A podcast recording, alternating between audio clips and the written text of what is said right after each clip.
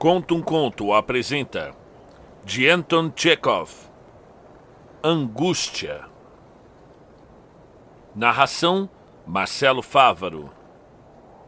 Crepúsculo vespertino. Uma névoa úmida em grandes flocos remoinha preguiçosa junto aos lampiões recém-acesos, cobrindo com uma camada fina e macia os telhados da casa, os dorsos dos cavalos, os ombros das pessoas, os chapéus. O cocheiro Yona Potapov está completamente branco como um fantasma, encolhido mais que pode se encolher um corpo vivo. Está sentado na boleia sem se mover. Tem-se a impressão de que, mesmo que caísse sobre ele um montão de neve, não consideraria necessário sacudi-la. Seu rocinho está igualmente branco e imóvel graças à sua imobilidade, à angulosidade das formas e à perpendicularidade da estaca de suas patas, parece mesmo, de perto, um cavalinho de pão de ló de um copeque. Seguramente ele está imerso em sua meditação. Não pode deixar de meditar quem foi arrancado do arado, da paisagem cinzenta e familiar e atirado nessa voragem repleta de luzes monstruosas, de um barulho incessante e de gente correndo. Faz muito tempo que Iona e o seu Rocim não se mexem do lugar. Saíram de casa ainda antes do jantar e até agora não apareceu trabalho. Mas eis que a treva noturna desce sobre a cidade a palidez das luzes dos lampiões cede lugar a cores vivas e a confusão das ruas torna-se mais barulhenta. Cocheiro para Viborgskaya, ouve Iona. Cocheiro! Estremece e vê, através das pestanas cobertas de neve, um militar de capote com capuz. Para Vigorgskaya, repete o militar. Está ouvindo? Para Vigorgskaya! Em um lugar de consentimento, Iona puxa as rédeas e a neve cai em camadas de seus ombros e o dorso do cavalo. O militar senta-se no trenó. O cocheiro faz um ruído com os lábios, estende o pescoço à afeição de cisne, ergue-se um pouco e agita o chicote, mais por hábito que por necessidade. O cavalinho estica também o pescoço, entorta as pernas que parecem estacas e desloca-se com indecisão. Onde vai, demônio? ouve logo depois. Iona exclamações partidas da massa escura de gente que se desloca em ambos os sentidos. Para onde te empurram os diabos? Mantenha-se à direita! Não sabe dirigir? Olha à direita! zanga-se o militar. O cocheiro de uma carruagem solta impropérios. Um transeunte que atravessou a rua correndo e chocou-se com o ombro contra a cara do Rocim, lança um olhar rancoroso e sacode a neve da manga. Na boleia, Iona aparece sentado sobre os alfinetes e aponta com os cotovelos para os lados. Seus olhos tontos perpassam pelas coisas, como se não compreendesse onde se encontra e o que está fazendo ali. Que gente canalha, graceja o militar. Eles se esforçam em chocar-se contra você ou cair embaixo do cavalo. Combinaram isso. Iona volta-se para o passageiro e move os lábios. Sem dúvida quer dizer algo, mas apenas uns sons vagos lhe saem da garganta. O que? pergunta o militar. Iona torce a boca num sorriso, faz um esforço com a garganta e cicia. Pois é, meu senhor, é assim é. Perdi um filho essa semana. Um! E do que foi que ele morreu? Iona volta todo o corpo na direção do passageiro e diz: Quem é que pode saber? Acho que foi de febre. Passou três dias no hospital e morreu. É, Deus quis. É, dá, dá a volta, diabo! ressoa nas trevas uma voz. Não está mais enxergando o cachorro velho. É com os olhos que se tem que se olhar. Anda, anda, diz o passageiro. Ah, assim não chegaremos nem amanhã. Mais depressa. O cocheiro estica novamente o pescoço. Ergue-se um pouco e agita o chicote, com uma graciosidade pesada. Depois torna a olhar algumas vezes para o passageiro, mas este fechou os olhos e parece pouco disposto a ouvir. Depois de deixá-lo na Viborgskaya para um instante numa taberna, encurva-se sobre a boleia e fica novamente imóvel. A neve molhada torna a pintá-lo de branco, juntamente com o rocim. Decorre uma hora, outra. Três jovens passam pela calçada, fazendo muito barulho com as galochas e trocando impropérios. Dois deles são altos e magros. O terceiro é pequeno e corcunda. Cocheiro, para a ponte Politzeis, grita o corcunda com voz surda. Damos vinte copeques, os três. Jonas sacode as rédeas e faz um ruído com os lábios. 20 copeques são um preço inadequado, mas agora pouco lhe importa o preço, tanto faz que seja um rublo ou cinco copeques, contanto que haja passageiros. Empurrando-se e soltando palavrões, os jovens acercam-se do trenó e sobem para os assentos. Os três ao mesmo tempo. Começam a discutir a questão. Dois deles irão sentados e quem vai ficar de pé? Pois de uma longa troca de insultos, manhas e recriminações, chegam à conclusão de que o corcunda é que deve ficar de pé por ser o menor. Bem, faz o cavalo andar, grita a voz trêmula do corcunda, ajeitando-se de pé e soprando no pescoço de Iona. Dá nele! Que chapéu você tem, irmão? Não se encontra um pior em toda Petersburgo? Riona. Assim é. Ora, você assim é? Bate no cavalo. Vai andar desse jeito o tempo todo? Sim? E se eu te torcer o pescoço? Eu tô com a cabeça estalando, diz um dos moços compridos. Ontem, em casa dos Dukmasov, eu e Vasca tomamos quatro garrafas de conhaque. Não compreendo para que mentir, irrita-se o outro moço comprido. Mente como um animal. Que Deus me castigue, é verdade. Tão verdade como um piolho tossino. Ri Iona também entre os dentes. Que senhores alegres. Irra com todos os diabos, indigna-se o corcunda. Você vai andar ou não, velho peste? É assim que se anda? Estala o chicote no cavalo. Ei, diabo! Ei, dá nele! Iona sente, atrás de si, o corpo agitado e a voz trêmula do corcunda. Ouve os insultos que lhe são dirigidos. Vê gente e o sentimento de solidão começa, pouco a pouco, a deixar-lhe o peito. O corcunda continua os impropérios e, por fim, engasga com um insulto rebuscado, descomunal, e desanda a tossir. Os moços compridos começam a falar de uma certa Nadiedia Pietrovna, Iona volta a cabeça para olhá-los, aproveitando uma pausa curta. Olha mais uma vez e balbucia. Bem, é, esta semana. assim, eu perdi meu filho.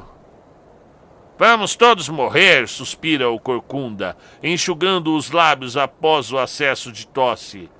Vamos, bate nele, bate nele. Minha gente, decididamente não posso continuar andando assim. Essa corrida não acaba mais. Você deve animá-lo um pouco, umas pancadinhas no pescoço, tá ouvindo, velho peste? Vou te moer o pescoço de pancada. Se não se pode fazer cerimônia com gente como você, é, se não é melhor andar a pé. É, é, está ouvindo, Zimier Gorinite? Ou você não se importa com o que a gente diz? Iona ouve mas que sente os sons de uma pancada no pescoço. Hã, riu ele. Senhores alegres, que Deus lhes dê saúde. Cocheiro, você é casado? pergunta um dos cumpridos. Eu? que senhores alegres. Agora só tenho uma mulher, a terra fria. o túmulo quer dizer. Meu filho morreu e eu continuo vivo. Coisa esquisita. A morte errou de porta. Em vez de vir me buscar, foi procurar o meu filho. Iona volta-se para contar como lhe morreu o filho, mas nesse momento o corcunda solta um suspiro de alívio e declara que, graças a Deus, chegaram ao destino. Tendo recebido vinte copeques, Iona fica por muito tempo olhando os pândegos que vão desaparecendo no escuro saguão. Está novamente só e de novo o silêncio desce sobre ele. A angústia que a Mainara por algum tempo torna a aparecer, inflando-lhe o peito com redobrada força. Os olhos de Iona correm inquietos e sofredores pela multidão que se agita de ambos os lados da rua. N não haverá, entre esses milhares de pessoas, uma ao menos que possa ouvi-lo? Mas a multidão corre, sem reparar nele nem na sua angústia. Uma angústia imensa que não conhece fronteiras, dá a impressão de que, se o peito de Iona estourasse e dele fluísse para fora toda aquela angústia, daria para inundar o mundo, e no entanto, não se pode vê-la. Conseguiu caber numa casca tão insignificante que não se pode percebê-la mesmo de dia com muita luz. Iona vê o zelador de uma casa carregando um embrulho e resolve travar conversa. Que horas são, meu caro? pergunta. Mais de nove. Por que você parou aqui? Passa! Iona afasta-se alguns passos, torce o corpo entrega-se à angústia. Considera já inútil dirigir-se às pessoas, mas decorridos menos de cinco minutos, endireita-se, sacode a cabeça como se houvesse sentido uma dor aguda e puxa as rédeas. Não pode mais. Para casa, pensa. Para casa. E o cavalinho, como se tivesse compreendido seu pensamento, começa a trotar ligeiramente. Uma hora e meia depois, Iona está sentado junto ao fogão grande e sujo. Há gente roncando em cima do fogão, no chão sobre os bancos também. O ar é abafado, sufocante. Iona olha para os que dormem, coça a cabeça e lamenta haver voltado tão cedo para casa. Não ganhei nem para a veia, pensa. Daí essa angústia. Uma pessoa que conhece o ofício Está bem alimentada e tem um cavalo bem nutrido também. Está sempre calma. Num dos cantos levanta-se um jovem cocheiro. Funga sonolento e arrasta-se para o balde de água. Ficou com sede? pergunta Iona. Com sede, sim.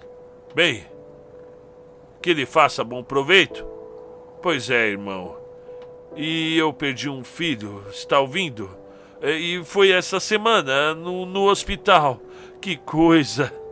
Iona procura ver o efeito que causaram suas palavras, mas não vê nada.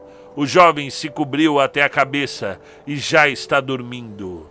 O velho suspira e se coça. Assim como o jovem quis beber, assim ele quer falar.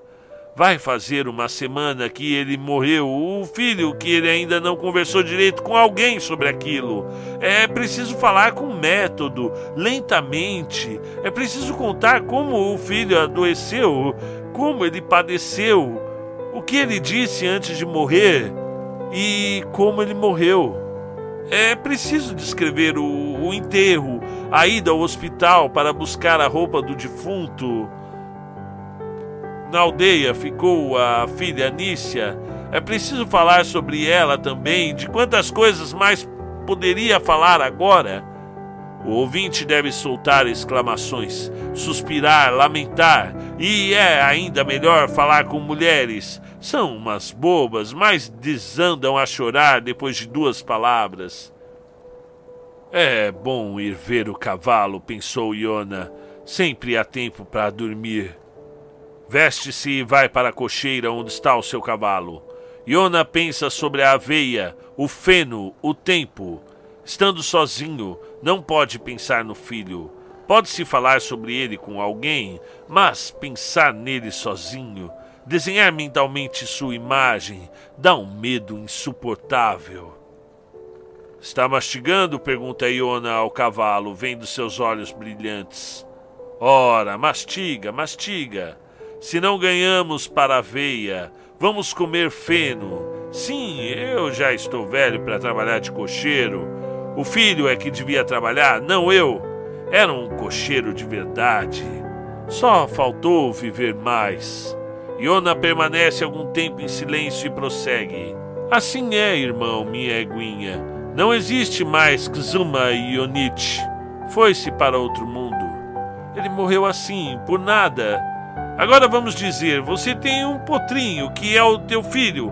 Aí, de repente, vamos dizer, esse mesmo potrinho vai para outro mundo.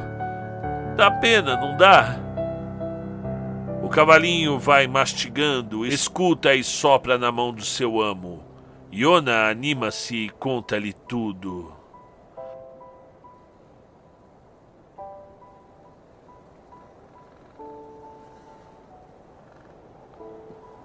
Fim do conto. Angústia, de Anton Chekhov. Eu vou fazer a leitura, pessoal de um trecho aqui que está no site que eu retirei, o site Óbvios, a leitura do publicada por Fábio Fiore. E ele fala aqui: a neve que Iona Potapov traz nas costas é tão fria quanto as relações humanas, sendo preciso um cavalo para que Iona desabafasse. Chekhov denuncia a indiferença a apatia, o que diria dos tempos líquidos em que vivemos? Os meios digitais, as redes sociais, constroem laços cada vez mais fluidos, eh, passageiros. A expectativa que uma mensagem causa denota o quão solitários somos. Estamos doentes, vivendo uma sociedade egocêntrica, onde ninguém tem tempo para ouvir. E se damos bom dia para cavalo, é porque sabemos que dele não virá uma coice. E agora o meu comentário. A gente sempre vai se sentir sozinho em algum momento. E é muito importante que a gente nunca esqueça que a gente nunca está sozinho. Independente da sua uh, religião ou da falta dela, da sua crença, é, nós nunca estamos sozinhos. E esse conto ele tem o título perfeito. É a angústia realmente que causa nas pessoas. De um, uma pessoa que ele só queria desabafar.